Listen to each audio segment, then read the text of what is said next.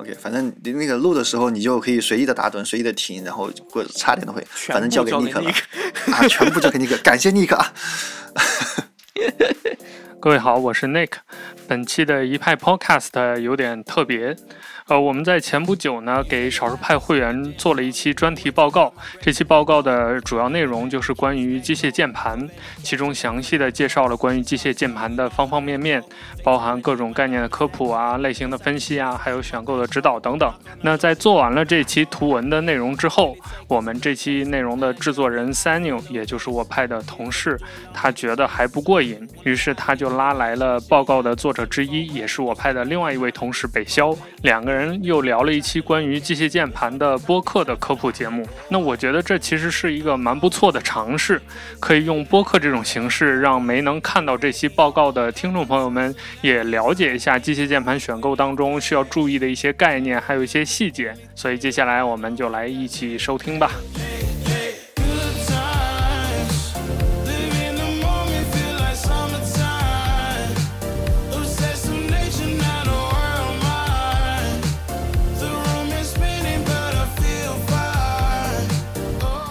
呃，这个其实怎么说？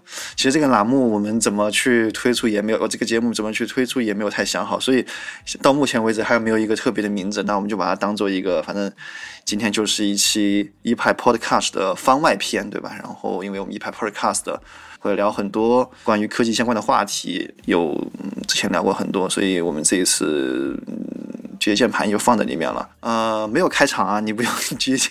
我刚才说的也不是开场，到时候我会想办法把它接交给尼克搞定，看看尼克有什么好办法。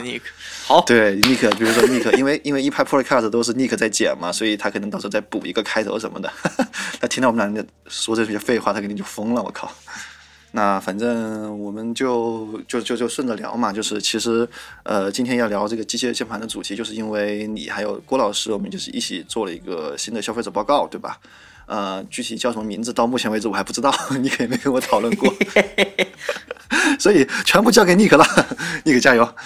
好了，但是我们就直接切入正题，反正就是说去讲一下，因为我们写了这么一个东西，然后想说，当然就是我们少数派的会员可以在看文字版，然后配上图片，可以慢慢的去理解里面的很多知识。不过我觉得说，我们用一个播客的形式，用声音的方式来跟大家聊一下机械键盘这件事情，也是特别有趣的，帮助大家了解一点一点点，然后稍后有时间可以去看文字版。那我们今天请到的嘉宾就是这个栏目的呃作者之一啊，北萧，也是我们的少数派的工友。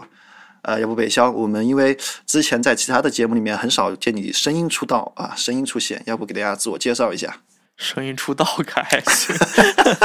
呃，我是少数派的北肖，然后这次做了机械键盘的选题，主要的原因就是长期看少数派的读者可能就会发现，我经常在新玩意儿栏目里边买一些键盘。啊，非常现在键盘的数目已经比我手指的数目要多了，所以 就来聊一聊自己到底是怎么掉进坑里的，以及这个坑到底有些什么问题。是的，今天其实。是通过一个掉进坑里面的人的经历，然后告诉大家怎么避开一些呃机械键盘里面会常见的一些坑啊。对，然后其实大家如果了解少数派、了解北肖的话，其实也知道少数派北肖之前已经在我们少数派写过一些首页的文章，来介绍一些呃纪念容键盘，也聊过机械键盘，对吧？啊，对，聊过。最早的时候，二月的时候，去年二月的时候就聊过，那时候还不是少数派的工友，对吧？啊，对，还没有。啊，OK。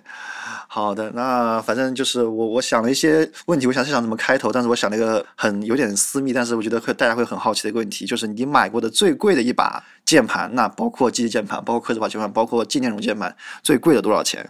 如果单独算键盘套件的话，最贵的一把应该是两千七百块。两千七百块。如果加上轴体里边的。配件包括微型轴之类的，然后带上键帽的话，总价应该是在三千三左右。三千三啊！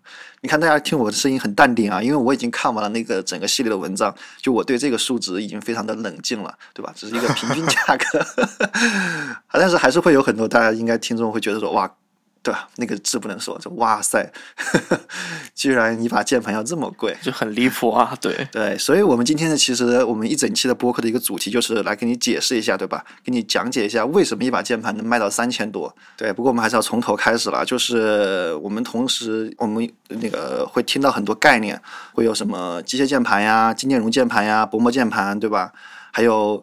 呃，还有一些这是其他的概念，比如什么剪刀脚，苹果的剪刀脚，苹果的什么巧克力键盘，对吧？对对对对，一系列是。所以其实有一个对于我们这种小白来说啊，其实有个很苦恼的问题，就是什么才是一个机械键盘？机械键盘本身是一个比较大的门类，因为在键盘刚刚开始产生的时候，大家觉得如果我要输入一个键的话，就要给它按一个开关，你按这个开关。然后就输出这个键的键值，这个其实就是机械键盘的本体，就是它是由一个一个单独的开关组成的一把键盘。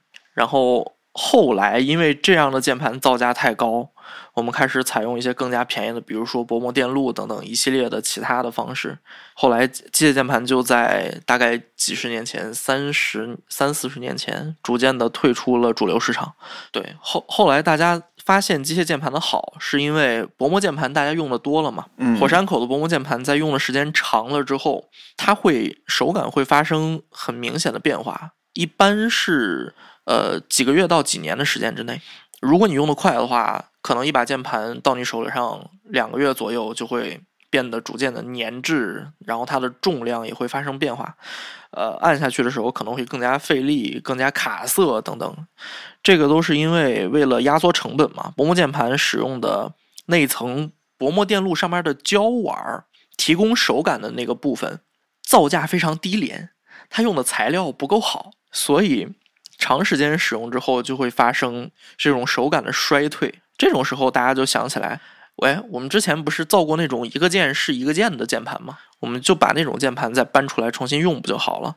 于是他们又把机械键盘从工业市场重新请了回来，变成了呃消费市场的东西。这就是大家现在能逐渐看到机械键盘回暖的原因。就包括电竞选手，他们在发现薄膜键盘没有办法满足自己的需求之后，才反过来去选择了机械键盘，就是保证手感一致，然后。能减少键盘变化，就对自己比赛的那个是感觉的影响吧？对，那其实你刚才有我我听到有几个关键名词啊，这个我要也要提一下问，也也不是特别懂。一个就是说，呃，你讲到薄膜键盘的时候，它是有一个叫做胶碗儿。对吧？然后你说的机械键盘的时候，它是它是有一个独立的开关，所以这个地方是不是薄膜键盘和机械键盘一个很本质的一个区别？就是说，机械键盘的上面每一个键它是有一个单独的开关，那么但是呢，薄膜键盘它的所有的键都会按在那个胶碗上面。薄膜键盘是这样的，嗯，呃，薄膜键盘提供触发的结构是底下的两层像像纸一样薄的那种薄膜电路，然后它在这两层塑料纸上面。盖了一层胶碗，这个胶碗是用来提供你的手感的。你键按下去，它会给你弹起来，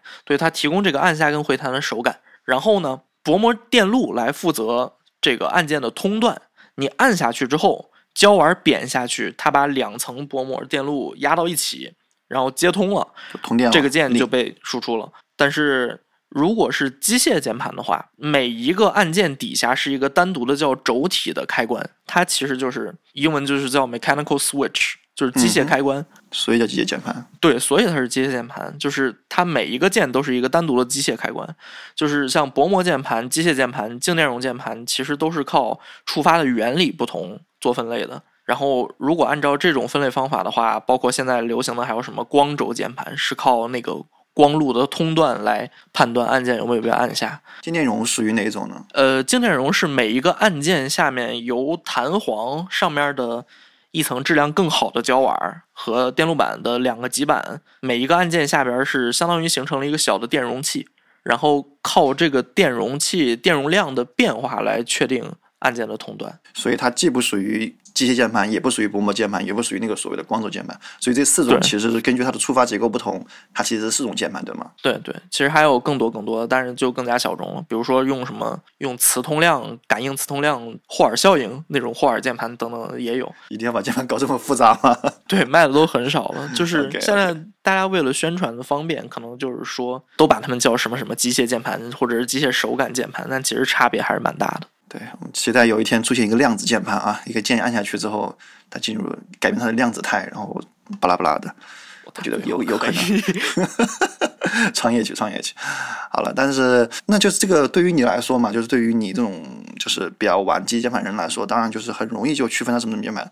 然后你刚才也讲到一个问题，就是说很多电竞选手他也会选择机械键盘，但是是不是就是其实我会看到说有很多那种发着五颜六色的 RGB 光的所谓的电竞键盘，它其实并不是机械键盘，对吧？因为光这个东西，只要你想带都能带得上嘛。所以我们其实并不能靠它的外观就能一下子判断出它是属于那种键盘，要最终要看的是还是那个触发结构，还是要看触发结构。就包括你听声音也是没有办法判断它到底是不是机械键盘。好了，那我们就是说这个，刚刚其实我们就讲了一个很重要两个话题，一个就是它的触发结构，那另外一个就是它的声音。那触发结构的话，我们就要讲到所谓的轴体，所以你可以给我们。简单介绍一下，因为你刚刚说机械键盘就是每一个每一个独立的开关，然后把它放在一个键盘上面，呃，把它拼成一个键盘。那在每一个那个机械的 switch 上面，它有一些哪样的一些结构，或者它是由什么样组成的呢？哎，这地方要是能配图就好了。没事，大家欢迎订阅我们少数派会员啊！我们的新一期的机械键盘的消费者报告已经上线，大家可以在那个文章里面看到图，还有 北肖收藏的很多键盘。OK，广告结束，请你继续。轴体嘛，如果你拿到手的话，你会发现它最顶上那些键帽连着的是一个十字的一个小柱子，然后这个小柱子上下滑动的柱子是。叫轴心，它负责影响这个轴体的通断。把轴的外壳拆开之后，除了轴心，里边还会有弹簧，提供的是回馈的手感，就像薄膜键盘里面胶碗的功能是一样的。嗯，然后还有动静片儿，两个个呃小的金属簧片儿，这一组簧片儿，呃就是这个机械开关的那个开关触点，就是画电路图的时候你能看到的那个开关的示意图，指的就是这组动静片。按下去按键的时候，那个轴心上面有一对突出的小角，它会改变动静片的角度和它们之间的距离。然后按到某一个程度之后，动静片接触这个轴体就接通了。然后当你松开的时候呢，弹簧再提供回馈的力，把它弹上去，然后动静片松解，这就是一个机械轴体。因为我们这个先把这个事情给捋清楚，就是说一个轴体到底包括什么。那我们接下来就要讲一个很大的一个话题，但是我觉得应该也是大家会非常关心的一个话题，就是我们常常会听到什么红轴，对吧？我们少数派的啊和 K-tron 联名的 K 三键盘，欢迎大家选购，就提供了三种轴，三种那个轴体，一种是红轴，一种是黑轴，呃，一种是茶轴，然后一种是青轴。是是三种，没有黑轴啊，不好意思。我们刚才讲了，就是说，那我们去区区分这三种轴体的时候，是不是关键就是看轴体的不同？就是当三个再往下细分，就是三个零部件的不同。对的，如果这三者的话，主要是轴心儿和弹簧的不同。那我们接下来就会问，具体它们会有什么样的不同？我们就是说，轻轴大家都知道噼里啪啦很响，对吧？适合在办公室里面用。红轴比较。手感偏软，所以他们我们说，当我们在聊轴体的不同的时候，我们具体在聊什么？他们具体在什么不同呢？就是消费者买东西嘛，就我们自己去买东西的时候，可能不会追究到就是它的轴心还有弹簧具体怎么样的不同，就是它只会去试那个手感跟声音。但是这个手感跟声音的来源，其实就是之前提到的各个组件之间的那个差异，包括是外观差异或者是这个参数差异也好带带来的。像是之前说所谓的黑红茶青四大轴体嘛，嗯哼，黑轴跟红轴，它们本质上是一大类的轴体。你像它们都是线性轴，就你按下去的过程当中，你不会听到那个青轴那样噼里啪啦的声音，你感觉不到青轴和茶轴按下去的时候，手指突然突然那个力度发生了改变，嘡一下子这样的段落感也没有。这类轴体就叫做线性轴。它的按下的距离跟你手指感到的力度是呈线性变化的。有有些人就会觉得这种轴体没什么确认感，对，因为它和之前常见的薄膜键盘其实会差距有点大。就是薄膜键盘，因为毕竟底下有一个胶碗嘛，那个胶碗在发生形电的时候，其实是会有一个像山峰一样的压力变化的。就是到最后会突然硬很硬一下啊，对，最后触底的时候它会突然硬一下。但是线性轴的话就没有，就是你按下去一直都是顺的。有的人就非常喜欢这种手感，有的人就是觉得，哎，我按下去没按下去我都不知道。然后像红轴跟黑轴这种线性轴，就是所有这种线性轴，它们基本上的差别都是弹簧力度的差别。就是我们不谈矮轴，就是不谈那种高度不一样的轴体。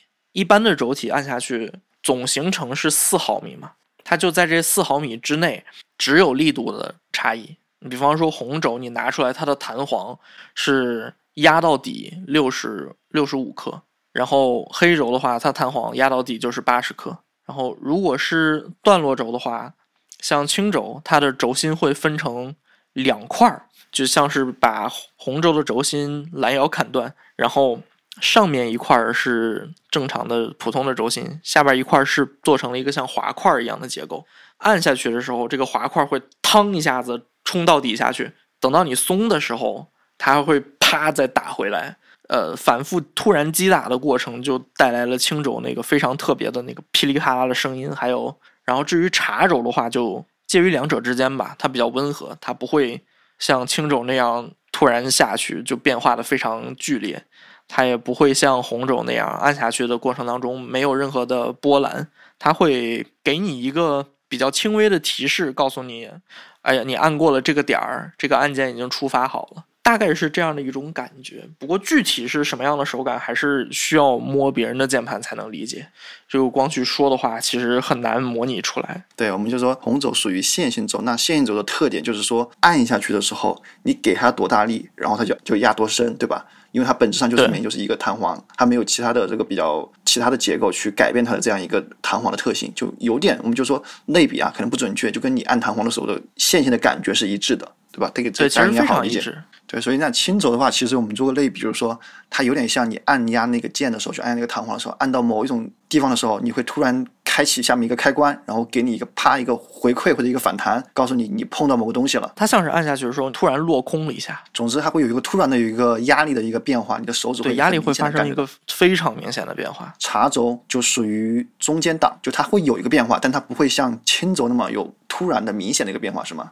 对茶轴这种段落轴是比较柔和，它相对比较柔和，但是你也可以通过改变那个轴心小角的角度跟位置来让它的手感发生。一些变化，它也可以那个手感稍微回馈的手感稍微猛烈一些，也是可以的。但是呢，都是不那么大众化的轴体了。现在一些厂商在做的那种克制化轴体会采用这样的设计。所以，然后对这个我正好提到想提这个问题，因为我们常听的有青红茶黑有四种轴体，那我们有的时候会听到一些这个在淘宝一些店上面会看到什么粉轴。金轴各种各样的名目嘛，那其实是他们是和这四种轴是完全不一样的东西吗？还是说是基于这四种轴是稍微做一些微调而已？大家基本上都是一个原理。呃，如果光说就大家能在外部感感知到的手感的话，其实就只是力度和段落感的差异。真的就只是这些差异，然后可能不同的厂商做的，它模具的精度更好，它会更顺滑，或者是更稳定等等这些。但是本质上，大家都是从这三类轴体发展出来的。对，所以其实轴体这个世界里面没有那么多的所谓的黑科技或者是创新啊，就是什么又发明一种新的轴体，它其实更多像从这三种。主要的主流的轴体里面做一些微调，不管是因为它工艺上的调整，还是因为它这个，比如说弹簧力度啊、卡扣啊什么的，做一些微调，让你的手感发生一些变化，对吗？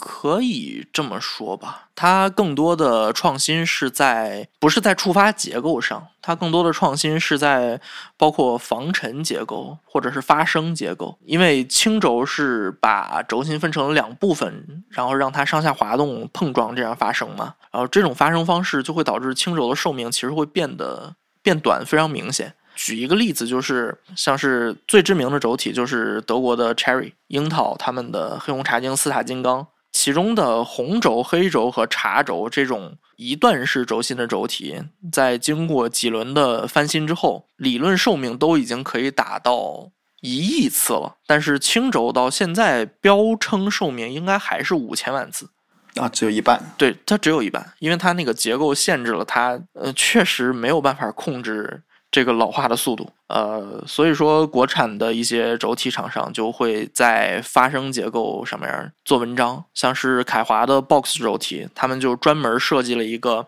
在轴里边设计了一个小的舱体，把触发的那个动静片包裹在里边，然后让他们不那么容易受到灰尘的侵袭，就能延长寿命。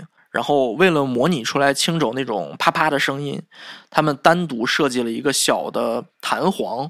放在轴体上，就靠这个弹簧来单独的给声音，所以把声音跟手感完全分开了，就会让寿命延长很多。哎，这个地方很有意思啊，就是呃，我们小白听到一些机械键盘的这个名词的时候，就第一反应会就它会发出很对吧？每次按下去就会啪啪的声音，嗯、但其实键盘的声音的来源其实是不同的，对吗？就你刚才讲到说凯华的 Box 轴，它其实有一个专门的发声结构。那我们通常讲的就是说轻轴。呃的声音特别大，对吧？我们适合在办公室里面和同事一起合奏。还有红轴、黑还有茶轴，所以我们这个不同轴体之间的声音，它们的差异是怎么来的呢？呃，轴体的声音主要就是靠内部碰撞嘛，有碰撞才会有声音，这个是很明显的物理道理。就是轻轴的话，它发出那么大的声音，是因为它把轴心专门剥离出来，有了一个碰撞用的块儿。这个块儿在轴体里边撞到轴体的底，撞到轴体的顶，呃，就会发出声音。然后你像红轴、茶轴这些轴体的话，它发声主要是靠，就虽然说，呃，段落轴跟线性轴声音会小很多，然后段落轴在按下段落的那一下，呃，会有一个呃，就是那个轴心小角的过弹片的那个声音。它们主要的声音来源其实还是轴心按到底触底的声音，跟回弹过程当中轴心触顶的声音。然后，如果把它们放到一把键盘上的话，它就可能还涉及到键盘上面用的一些，包括呃固定轴体用的钢板，还有那个轴呃键盘壳子有空腔嘛，壳体壳体空腔共振的声音，就等等这一系列声音组合成的是一把键盘的那个外部听感。这你刚才其实还提到一个词，就是矮轴，对吗？就是我们刚才聊那个轴体的时候，就矮轴是个怎么回事？它是一种轴体吗？还是一种什么样其他的东西？轴其实还蛮奇怪的，它算是一种特殊需求的产物嘛。因为之前几十年已经习惯了薄膜键盘，办公室用的很多都是那种非常轻巧的火山口键盘，就是你看键帽很高，但是你按下去就是薄膜键盘，然后也很轻，可能整个的重量就大概呃两三百克那样。机械键盘呢，因为单个轴体你按下去，它总行程就有四毫米了，然后它一个轴体其实就挺高的，有一厘米左右吧。它如果再做成键盘的话，这个键盘肯定要厚超过一厘米，就达到两三两三公分高。那到这种高度的话，其实就很难怎么说，很难做到便携，很难外出。然后就有的人会有这种想法，就是哎，我我想要一把手感好的键盘，我想能随时拿着它，但是我又不想让它太重，我也不想让它太厚，我得塞到我的包里边儿。然后那蓝牙键盘如果用上。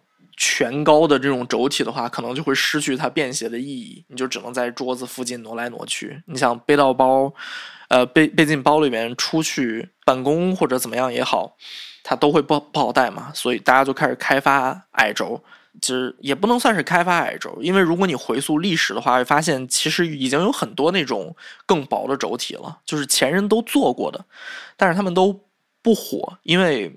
当时的需求还不是非常大众，矮轴键盘可能出现在工业场景里面比较多，因为它更好做那个防尘，就是相对比较矮嘛，更好做防尘。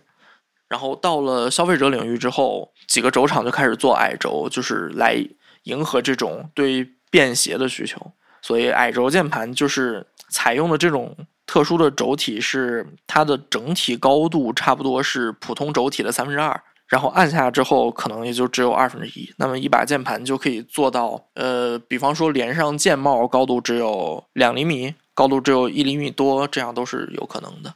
你就更好把这个键盘带出去，或者是拿着四处走，都是比较方便的。整体重量也会轻很多。所以矮轴矮轴矮的就是它的轴体是吗？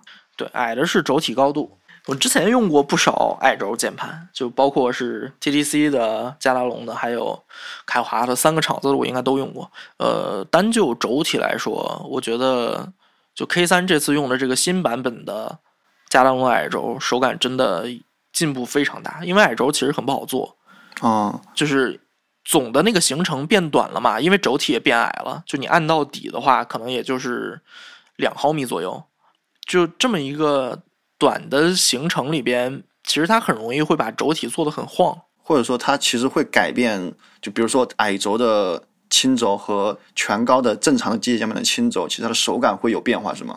对手感，包括轻轴是尤其尤其明显的，它触发的原理也会发生变化。就是矮轻轴的那个声音来源其实也是波黄，它跟 box 轴非常相近。它因为如果你想再把那个呃轴心套筒搬到矮轴上面的话，那那个活动范围就会变得太小。所以矮轻轴其实我怎么讲，我个人不是特别爱这种轴体，就是因为矮轻轴很容易做的不好用，它很容易把触发的点跟这个波黄的声音做的不一致。像是我用过的比较老的产品的话，他们就很容易有这种毛病。但是就是新新的这个。K 三用的这个改良版的加大龙矮轴还是可以的，对，所以你刚才才会说它的进步挺大的，因为正常情况下它的手感会变糟糕。对，因为要就是也也算是迭代了好几年嘛，算是迭代了好几次了已经。但是这回这个产品，我我觉得还是挺好的。我自己用的是 H 叉轴，它那个段落感做的还非常讨喜，非常讨喜，其实很难得。最大的或者你刚刚一直在说便携嘛，其实它最另外一个很大的一个优点或者优势在于它其实是可以把造型做得更简洁一些，就会摆脱大家对接键盘的一贯的那种比较怎么说固有的观念，对吧？它可以做的比较清新一点。怎么讲？哎，其实很直白的讲的话，现在那种办公键盘的审美其实受到 Apple Keyboard 影响非常大，就是它它会做的对它矮，它会做的更苹果。就是它更接近那种看起来非常办公气质的剪刀脚薄膜键盘，它会观感上更接近，但是手感上更好，可以说是折中，但也可以说是把两者的优点稍微结合一下，就提供给那些并不是特别追求。键盘的手感的用户，但是可能他会对便携啊、对颜值啊、对这个桌搭这个风风格统一一下，就能提供一个选择出来。可以这么说吧，它算是为呃希望手感能好一些的，但是非常看重便携的用户提供了一个选择，而且其实还蛮重要的。对，那这个是。矮轴适合的用户，我们就说回来，我们前面说了四大金刚，我们前面讲了好多轴体，帮大家去厘清一些概念，或者你跳过一些坑。因为选轴体其实是我们的选接键盘很大的一个挑战或者一个问题。那你有什么给大家分享一些你的挑选轴体的一些方法，或者一些步骤，或者一些小技巧吗？非常详细的步骤的话，应该在文章里面有写。我在这边就是主要讲，主要讲我个人会非常看重的几个点吧。嗯哼。就是第一个，我会去看它的触发重量。呃，我自己是因为做的工作是编辑嘛，然后平时输入文字的量非常大，所以我不太喜欢非常重的轴体。轴体的力度参数有两个，一个是触发力度，一个是触底力度。触发力度决定了你用多大的劲儿的时候，这个轴体会触发。然后触底力度是决定你把轴体完全摁到底、按死的时候，它最大的这个力是多少。触发力度小，就决定你可以用比较小的力气打出这个字，就更适合蜻蜓点水。然后我自己会习惯性的把。触发力度控制在五十五克牛，呃，五十五克力以下，就是最重的最重轴体可能是加德龙黄轴，是五十五克力触发。然后为了保证它能够提供足够的那个回馈感，然后会限制在三十克力以上，这是我自己的一个挑选方法。因为比较常见的那个红轴是。四十五克力出发，这个地方想问一下，就是这些参数我们怎么去消？我们普通消费者怎么去找到它呢？啊，黑红茶青就不必说了。黑红茶青的话，这个参数就是随便一搜，搜索引擎其实都很多。但是如果是那种特殊轴体，就是像的黄轴啊，国产轴体，他们就是做了一些新的轴体嘛，包括什么 TTC 的金粉轴，就是快银轴这些比较优质的轴体，他们一般情况下在商品的那个详情里面，他会告诉你这些轴体的具体参数。比方说啊，金粉轴快速触发，轻柔力度，适合打字，然后底下啪啪啪列了一堆参数，就在这个里边挑触发力度。就可以看得到，或者是你可以直接搜这个轴体的名字，也会有，因为现在刻制化比较流行嘛。单独的轴体是有卖的，这种单独卖轴体的商家就会在详情里边标的非常清楚，它的触发距离是多少，触发力度是多少。好，那其实关于轴体的挑选呢，我们的消费者报告里面会有一个非常详细的小节，包括然后我们文章里面会对轴体有更多、更详细和应该说专业的一些分析吧。到时候有一些参数和一些配图，大家可以应该看完之后就能对轴体有更更深的了解了。那说完轴体之后，其实挑完轴体就要挑最重要的事情，就要挑键帽了，对吧？这个颜值啊，颜值很重要。我们关于键帽，其实也会有非常多的一些嗯概念也好，或者说名那个东西也好。比如说我听的最多一个词啊，就 ABS，说一个键帽是 ABS 的，就就就就打油，就不要买。对，我们就从 ABS 开始聊好不好？ABS ABS 是个什么东西？ABS 其实就是工程塑料嘛。其实你去呃，你身边应该能摸到很多用这种材质的东西，比如说鼠标，大部分的鼠标外壳都是 ABS 塑料。你用的时间长了之后，你的这个按键盖儿 那个食指跟中指接触鼠标面的位置磨得油光锃亮，这个就是 ABS 的一个特点。我看了一眼我的鼠标，确实。那你在使用时间久了之后，它就会逐渐的磨损，而且 ABS 很容易被磨损，可能用个几个月，你就会发现它开始变亮了。这就是所谓的打油，ABS 一个很很标准的 ABS 的特性。我们说除了 ABS 还有什么其他的一个键帽材质嘛？因为 ABS 容容易打油的话，应该会有厂家制造一些不容易打油的材质，对吧？当然会采用 PPT 或者 POM 这样的材质，但是 POM 其实也挺容易打油，主要还是 PPT。市场上最主流的还是 PPT。对，我们一个个说 PPT 它是一种什么样的材料？它是一种什么样的特性？它相当于 ABS 完全的反面，它更硬。更抗磨损，但是它更加不好塑形。ABS 被广泛采用有一部分原因就是它非常好塑形。如果买一些廉价的 PPT 键帽的话，你就会发现它的那个空格键两头是翘起来的。这个就是因为 PPT 键帽。在过热升华这个工艺的时候，它膨胀膨胀系数，它的那个变形率其实挺高的。它的大键就像是 Shift 空格这种键，两头会上翘，会发生变形。所以要做 PPT 键帽，会在里边混入一定比例的 ABS，就是让它变得更好塑形。其实你能见到的大部分键帽，要不然是纯 ABS，要不然就是 PPT 混 ABS，就是看你是更。倾向于让他买了一直就一直用，一直都是常看常新的这个状态，那就是用 PPT 含量比较高的剪毛。如果你想让它好看，一面看上去这个颜色非常的鲜亮，或者是比较便宜，都可以选择 ABS 的材质。就是它本身也没有好坏，就是还是偏向的区别。嗯，市场上还有其他的材料吗？POM 吧，比较多的是 POM，能见到了一些呃 Cherry 非常明显的。呃，G 八零三千系列大额头的老式键盘，一看就感觉到回到了八九十年代的那种键盘。它用的黑色版的键帽是 POM 材质，这个材质我记得中文有一个名字叫赛钢，它更硬，对它摸起来更硬。赛钢然后啊，对，这个这个塑料非常硬，但是它也不是非常耐磨，就是如果用的久了之后，它也会打油，而且打油了之后。POM 打油之后手感非常奇怪，会变得又滑又黏。那有没有聊三种键盘？其实我们普通消费者还会就会关心一个问题嘛，就你就告诉我哪，你不要跟我说这么多，你告诉我哪种最好，这个怎么回答？如果你真的想买一把键盘，就一直用下去，然后什么也不动的话，买 PPT，它耐磨性很比较好。对，因为它比较耐磨嘛，比较耐磨嘛，而且能做的花样比 POM 要多。这个 PPT 的优势，那 ABS 没有什么优势吗？ABS 主要优势还是颜色限量，而且它好看。对，它真的非常好看。就是 ABS 的键帽，这种手感很难描述，但是我个人是觉得，我非常同意那些呃，就是玩键盘的人经常说的，ABS 的手感更加温润。对它非常难描述，可能是因为它材质更软，也可能是因为 ABS 键帽做的薄了、做的厚了，它那个带来的手感、声音都会有细微的变化。呃，还有那个像是比较高级的那种呃双色注塑的键帽，经常采用 ABS 作为原材料。也可能是它做工就是高级做做高级键帽的做工就会比较好了嘛，有可能是因为就是这些优点导致大家对 ABS 手感的这个印象是比较好的。就虽然它不耐磨，但是它呃好看，而且花样更多。有一句话嘛，就说不谈剂量，就只谈那个。赌性就是等于耍流氓。这个其实 PPT 我们说它很耐磨性好，但是也是有限度的，对吧？它不可能就是到宇宙的尽头，它依然耐磨，它依然是不打油，它其实也是会打油的，对吗？对的，它也是会打油的。如果你用的足够久的话，它照样会变亮、变油。它只是一个比 ABS 会好很多。对，它只是比 ABS 要更持久一点。而且如果你买到的 PPT 键帽，呃，就为了那个成品率、良品率高一些嘛，它混入的 ABS 呃更多了。PPT 含量比较低，呃，其实也是两三个月就会打油的啊。啊但是很多那种比较便宜的 PPT 键帽都会有这个问题。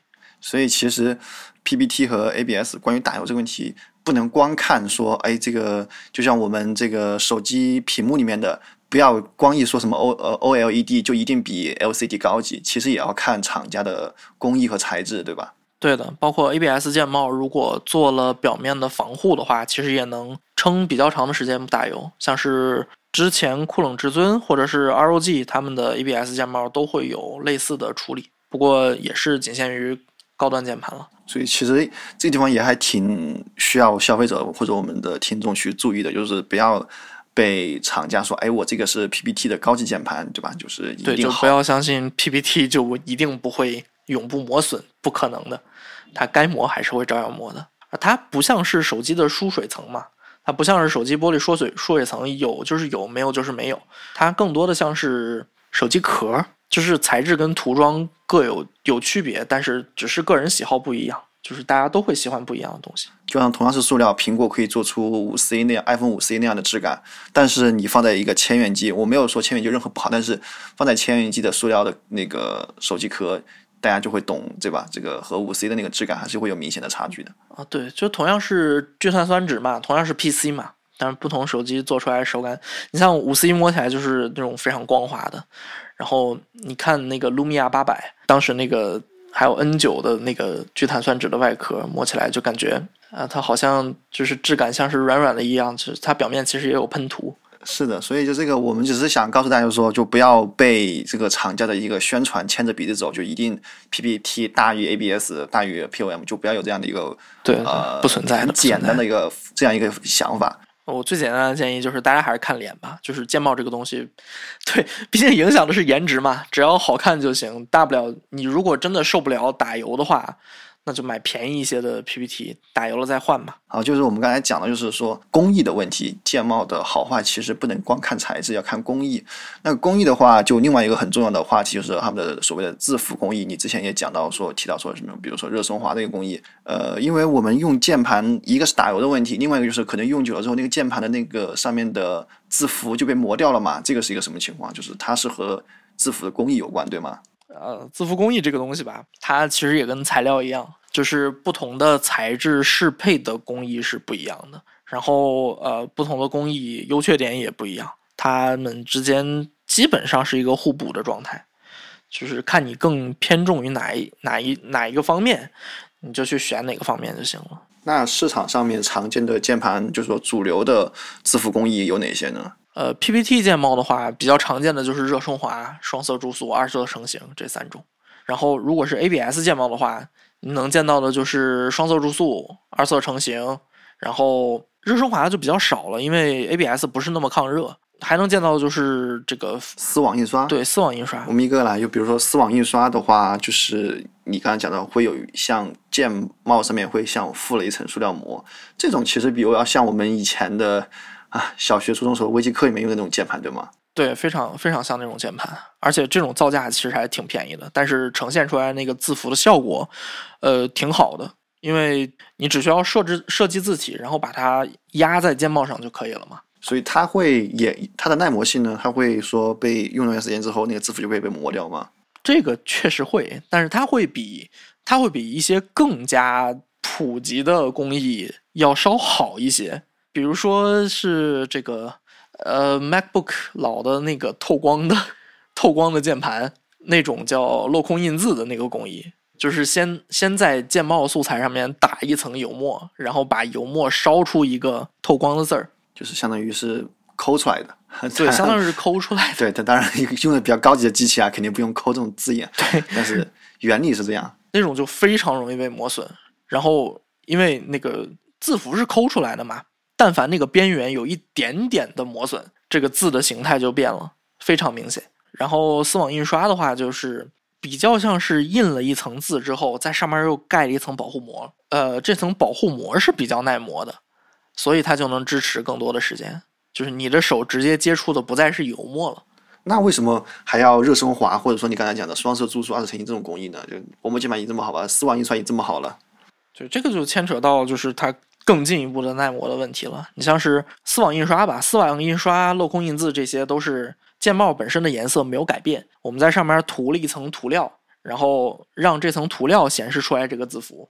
呃，热升华干的事儿是让这层涂料进入到键帽那个素材的里边去，这样你削掉或者是磨损掉表面的一层，下边还有渗透进去的颜料，这样它就能更加耐磨。这个就是热升华，它它不可能完全穿透这个呃素材。但是双色注塑是可以是吗？对，双色注塑的话，就直接是把调好了颜色的料注进模具里边，让它形成这个字符的样子。比如说 A 是蓝色的，然后外边的那个整个键是黄色的，那就准备蓝色的料和黄色的料投进这个双色注塑机里边，直接打出来就是一个蓝 A 在黄色的键帽里边，呃，在在黄色的键帽里边。然后这种的话，你就不管怎么磨，这个 A 一直都是在的。嗯，因为它本身就是它怎么说是两个两呃两种不同的材料嘛，两种不同材料组合在一起的。当它完全磨损之后，你这个键帽基本上就不能用了。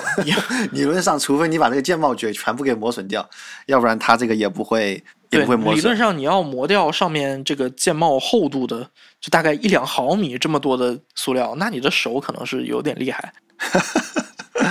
OK，呃，这个就是不同的字符工艺。但是你刚才我们前面你也讲到，就是说我们前面讲过的键帽材质和字符工艺，它们并不是说是随便什么就能搭配在一起的，要互相的配合。比如说 PPT 能做热升华，ABS 就做不了。ABS 非常不适合做热升华，它的热稳定性不太好。PPT 的话，呃，更加耐热嘛。然后就可以靠这个高温让让颜料进去，就适合做日升华这种工艺。然后 ABS 的话，它是可塑性更好，所以它更适合做双色注塑、二色成型这些工艺。然后 PPT 其实相应的它就更没有这么可塑。所以其实跟前面选轴体一样，那个选键帽的时候啊，我们又要考虑这个字符工艺，又要考虑这个键帽材质，关键呢又还不能单独考虑，两个还得结合在一起。如果圈定了你的这个预算范围的话。其实能选择的工艺和材质都是比较有限的。那你你有什么建议给到我们的听众？就是说选键帽的时候有什么方法吗？或者说技巧之类的？因为如果就我唯一能给出非常明确的建议是，如果你不打算换键帽，就是一把键盘打完一直用的话，一定要买 PPT 材质的键帽，更耐磨一些。对，因为它更耐磨，而且你不能保证自己是不是能接受被磨的打油的键帽。你像是我的话，我其实没有非常在乎键帽的材质，因为我自己觉得打油这件事其实证明。我用过这把键盘，我有过产出，它算是我认为这算是一种印记，所以我不在乎它有没有打油。但如果你真的很很在意这件事的话，瞄准 PPT 去买。当然是价格越越高的，它可能这个 PPT 的材质还有它那个颜色会更好嘛。但是在你的这个能力范围之内吧。如果想要选更好的设计的话，基本能买到的都是热升华键帽。二色注塑跟双色成型，因为受模具限制嘛，它能做的花样可能就少一些。然后如果你想要买到，比较高级的，又是双色注塑的，又要独立开模，有那种特别有趣的设计，个性键帽这种这种的好键帽的话，那就得加钱。不过到那种程度的话，基本就不会太在意打油了，因为你更看重的是它整体的设计。那我们其实聊完了，应该是机械键盘的两个核心的部，也不叫核心，就比较大家比较看重、比较重要的部件，一个是轴体，一个是键帽。关于机械键盘，其实还有很多可以聊的点。你比如说，我们说。啊，所谓的大键平衡装置，它是个什么东西，对吧？还有说它的背光啊，还有不同的，我们待会听到一个双模，对吧？双模什么意思？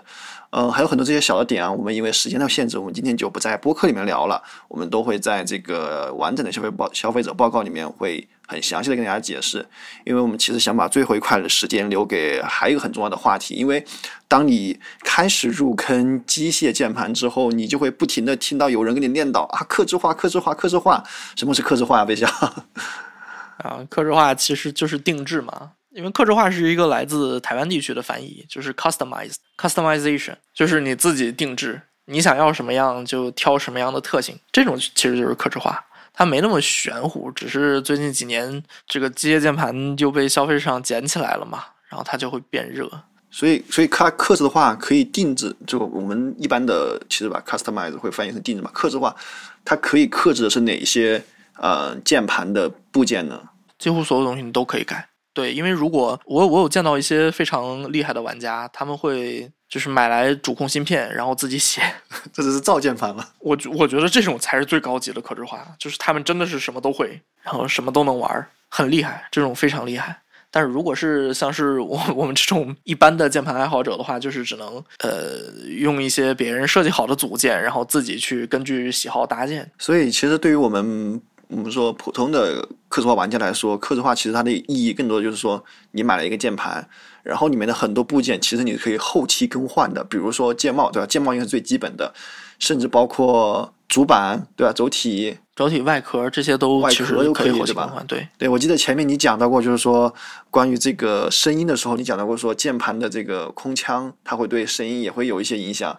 我见到一些玩家，他是在那个壳体里面铺一些海绵来改变它的空腔的形状，然后来调整它的声音，这样也是可以的，对吗？是可以的。呃，有人用海绵，有人用美纹纸，一种带背胶的，摸起来手感毛毛糙糙的一种胶带，应该还蛮便宜的。然后有那种双面的厚透明胶，呃，双面的厚胶带，也是也是有人贴键盘空腔的。就其实能玩的东西挺多的，他们都会改变这个键盘的声音特性。对，所以其实想问你，就是你作为一个应该算是克制化的玩家，你觉得说克制化的它的乐趣在哪里呢？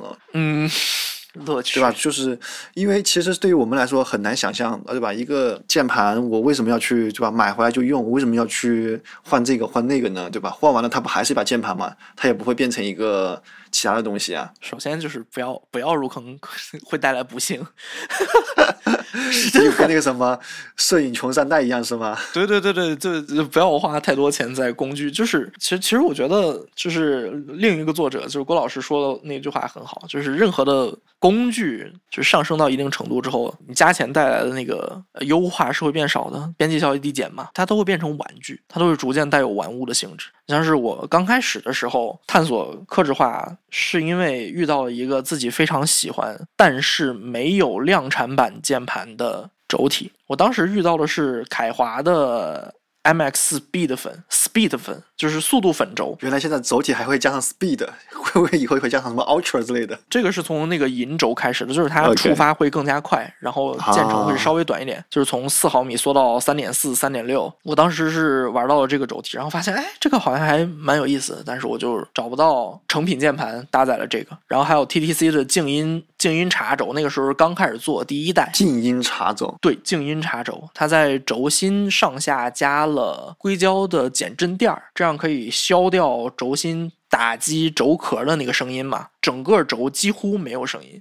但是那个时候还没有量产键盘直接搭载这种轴体的，于是我就去买了一些套件，然后把它们焊在一起。我焊工特别特别烂，我焊工真的非常烂，出来的焊点儿就是那个锡都一坨一坨的。但是就是做完之后，然后插上电，然后可以用用这种自己喜欢的轴体打字儿，当时感觉就特别好。它其实有点是乐高吧？我觉得你这个其实有点在玩乐高的感觉，对吧？对，其实它很像乐高，就是你你要去自己配自己喜欢的组件儿，然后把它们组装到一起，这种乐趣其实很很厉害。当然后来就是出了包括呃热插拔轴座，就是这些，我我我不用再麻烦我垃圾的焊工，我只需要插拔轴就可以换上自己喜欢的轴体。包括玩克制化，还有就是会是。接触到更多更好用、适合自己的配列嘛？你像是我们平常买量产键盘，就是在几年前的时候，量产键盘市场还只有八十七和幺零四，就是这种最最常见的带不带小键盘这么一个差别。偶尔会看到什么九十八键啊、六十八键，但是那种的话就比较贵了。然后我就是在接触这种简单的克制化的时候，发现哎，竟然有八十四键啊这种键盘，就是它把整个键盘的体积都会变小，然后把你必要的一些键排得很紧密，然后去掉了那些看起来没什么用的键，就是让整把键盘变得更加紧凑，然后也更顺手。这种特殊的配列是除了克制化套件，别的地方其实都很难找到的。然后也是最近几年随着克制化发展嘛，就是大家消费者吧对键盘比较挑剔了，然后这种克制化的配列呀。轴体啊什么的都逐渐进入了量产市场，所以你在量产键盘上面，现在其实能看到很多那种克制化键盘的影子。然后除了这些之外的话，包括声音、什么静音装置啊、什么消声装置啊，就去除杂音嘛，就是把一把键盘从那种按空格键哐哐哐哐的声音，变成 变成就像推麻将或者是那个雨滴落在金属表面的时候那种空空空，就是就是回响非常小的那种声音，就是对它呈递出来这个轴体本身的声音。除此之外的话，主要就是外壳了，因为像是做克制化的人，有很多那些工作室嘛，他们会去设计更好看的这个呃外壳套件，然后用上一些更加少见的结构，就比方说他们会发现这个我们常见的这种键盘哈，它是呃有几个固定柱嘛。就是为了把那个键盘的电路板固定在底壳上，或者是固定在哪里，它有一些固定柱。平常用的时候其实感觉会很小，但是如果你真的用了很多，会发现键盘边角的按键跟中心的按键，还有那个定位柱旁边这些按键，手感有轻微的差别。然后他们就会去改进键盘的这个固定方法，去改进这个结构。把这个轻微的差别去掉，做到你不管从哪一个位置按下键，你感受到的都是这个轴体本身的手感。对，那我就要直接对直接发问了。这个，所以我们就能推论说，刻制化键盘一定就比量产键盘要好，它就值得更贵吗？哦，那绝对不是，因为有的刻制化键盘真的很垃圾。所以我们展开聊聊这个，其实也是我们很关心的一个话题。因为为什么大家会被拉着去入刻制化的坑，对吧？你刚才也讲了，刻制化玩家会有很多追求极致的地方，是是不是刻制化的键盘就一定就量产键盘要高级？你用了这个键盘，或者你买了这个键盘，就证明你是一个更追求体验的一个玩家？可以这样讲吗？还是说不行？其实不能这样划等号？绝对绝对不能划等号的。因为刻制化，首先是刻制化并不一定更贵。刻制化的群体当中也有很多，像是就我个人的理解吧，拿一些老的废弃的键盘去修，就是只留下它的电路板，然后就自己自己自己去搭外壳，然后去重新整修，这也是一种刻制化。它整把键盘下来可能比量产键盘还便宜。然后也有一些更加便宜的结构设计，比如说用亚克力板堆堆出来一层一层亚克力板堆出来一个外壳，这种整个外壳下来可能也就。一百块不到，还能打一块金属的定位板。它首先是不一定更贵的，其次，量产键盘其实满足工具需求，大家都是一样的。你不管量产键盘还是刻制化键盘，它只是看能不能满足更更更细节的一些追求而已。就是它跟高级不高级其实挂的钩并不太大。如果你想体验到刻制化那种乐趣的话，其实不是花钱的事儿，你你得自己去，对吧？像你刚才说，你得自己去学会用电烙铁。那即使是热巴热插拔，你也去要去学会不同轴体的这样，去感受它的差异和什么，不是说去花钱我砸就能获得快乐，对吗？首先你还是得确定这个东西满足你的需求吧。像是我的话，入坑是因为我就是想找到最适合我的轴体，结果一路就买键盘买到现在。然后也有也有人可能就是哎觉得这个很好看啊，然后就去买那种金属的套件儿，这也可以，但是。不要觉得说买了刻制化很高级，就去就去买一把刻制化，用不上还是用不上。OK，好了，那我们其实今天也聊了特别，对于播客的内容上，其实聊特别多了。我们聊了很多轴体啊，聊了这个不同的键盘的区别，也聊了键帽，最后还聊了一下刻字化的这个问题，对吧？入不入坑的问题啊。更多的内容其实还是期待大家去看北校和郭老师在我们少数派会员里面发布的消机械键盘的消费者报告，会有更多详细的、专业的一些讲解给到大家，应该会让大家对机械键盘这件事情了解的更多。那最后北。校，我们就给观众，你再有些什么想补充的话，或者说想给大家一个在选购上面一些小的建议，一些自己的心得，主要就是希望大家量力而行。键盘这个东西，对键盘这个东西，如果你只想用的话，卡好自己的预算，不要随便加钱。对，你在每一个价位都能买到非常好的键盘。对，所以我们也是，不管是这一期的播客，还是我们的消费者报告，其实目的都是希望大家避开机械键盘里面厂家会铺的一些，会给你挖的一些坑，一些避开一些营销的名词，希望大家用合适的价格买到这个合适的键盘，然后能体会它的快乐，对吧？科技产品的快乐。而不是花钱的快乐。如果你买到好的键盘的话，欢迎投稿新玩意儿栏。好的，如果你还没有买到合适键盘的话，不如去我们少数派的淘宝商店看一下我们和 K 创联名的 K 三键盘。对，广告。OK，广告就到这里，这一期就是这样。然后我们感谢北校的到来。然后之后我们少数派的消费者报告，如果有可能有条件的话，我们也会请到作者来跟我们聊聊相关的话题。那么我们就不知道什么时候再见了。拜拜。拜拜。